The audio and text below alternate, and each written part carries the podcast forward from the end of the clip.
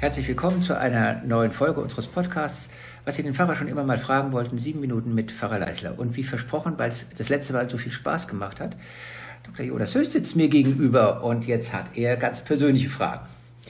So ist es. Und ich knüpfe an an eine, auch wieder mit einem Pfadfinderbezug, an eine Gruppenstunde, die ich vor der Landtagswahl gemacht habe. Da ging es nämlich darum, ähm, wie würden eigentlich bestimmte Fragen vom Valomat unter einem Gesichtspunkt der zehn Gebote und der zehn Pfadfindergesetze ausgehen. Also wie würde man die beantworten, wenn man sich sozusagen diese Gesetze und Gebote als Maßgabe nimmt?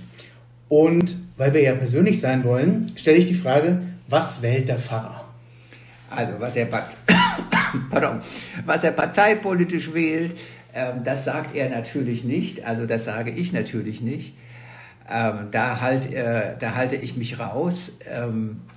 Aber ganz äh, sicher eine demokratische Partei und äh, das heißt ganz sicher die AfD nicht. Äh, das ist aber schon mal ein Bekenntnis, das wir beide geben können, die wähle ich sicher auch nicht.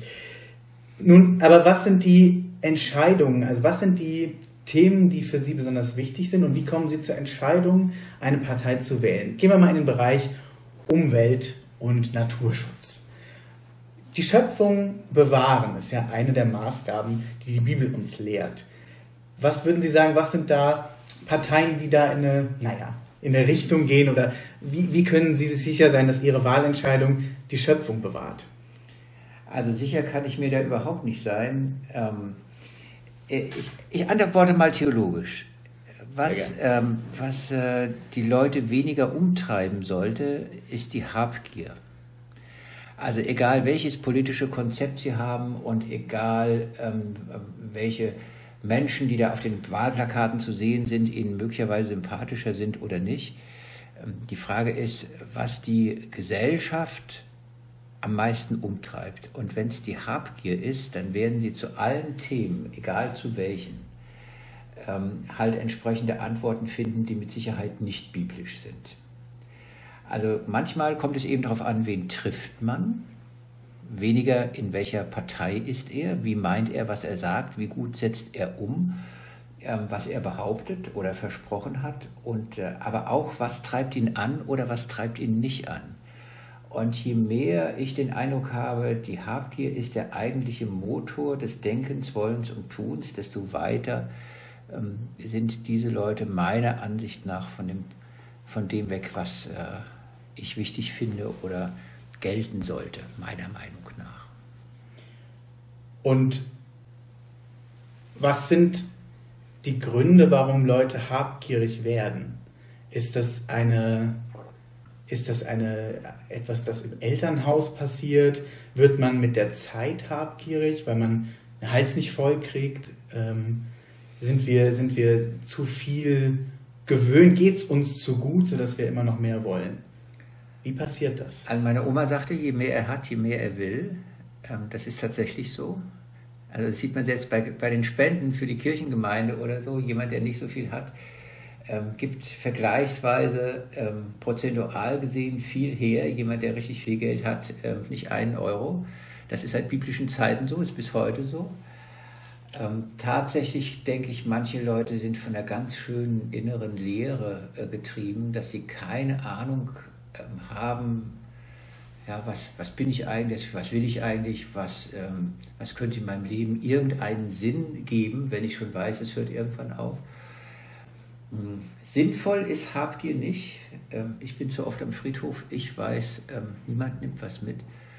Und dann alles ähm, Sinnen und Trachten, aber wirklich alles Sinnen und Trachten dann auf die Vermehrung von Reichtum anlegen, ist schon ziemlich bescheuert es, es ist ja nicht leicht, seinem, seinem Leben einen Sinn zu geben, glaube ich. Also Nein, ist nicht dem, leicht. Dem, dem einen gelingt es besser, der anderen schlechter oder andersrum. Hm, wie, wie können wir denn dafür sorgen, dass mehr Leute in unserer Gesellschaft das Gefühl haben, eine sinnhafte Tätigkeit zu machen? Etwas, was sie erfüllt, was vielleicht dann auch dafür sorgt, dass man gern für jemand anders da ist. Tja, wenn ich das mal so wüsste. Ich meine, als, als Pfarrer sind Sie natürlich jemand, der viel mit Menschen spricht und der wahrscheinlich viel auch in Leute reinschauen kann, auf eine Art jedenfalls. und erkennt, ob jemand sozusagen nur in der Mühle mitgeht, um, um seinen eigenen Reichtum zu vermehren oder ob da was dahinter ist, was, was die Menschen bewegt. Also dieses alte Wort, Geld macht nicht glücklich, ähm, stimmt meiner Ansicht nach. Äh, man erwirbt mit Geld eben auch in der Regel ähm, Verantwortung und äh, Sorgen. Wahr ist natürlich auch, wenn man überhaupt nicht weiß, was man essen soll oder wie man dazu kommen soll, das ist mhm. natürlich auch schlecht. Also eine gewisse Ausgewogenheit äh, wäre schon wichtig und ich glaube auch, dass, sich in, dass man mal in Frage gestellt wird, dass man das zulässt, mal gefragt zu werden, was machst du eigentlich und warum? Und das dann für sich selbst auch ehrlich ähm, beantworten, das wäre eine große Hilfe. Mhm. Und man nicht nur den, den vorgezeichneten Weg weitergeht, den man sozusagen einmal begonnen hat, sondern überlegt, wo kann ich eigentlich sonst noch lang gehen und was sind eigentlich die Sachen, die mich glücklich machen, die dafür sorgen, dass ich zufrieden bin. Das machen, dem, viele, machen viele Leute gerade in meinem Alter. Also es gibt ja so, ähm, hm, also es gibt ja so Leute, die machen dann nochmal was beruflich, nochmal was ganz anderes mhm. oder äh, äh, sagen, also die wirtschaftliche Sicherheit habe ich, jetzt mache ich das, was mir Spaß macht.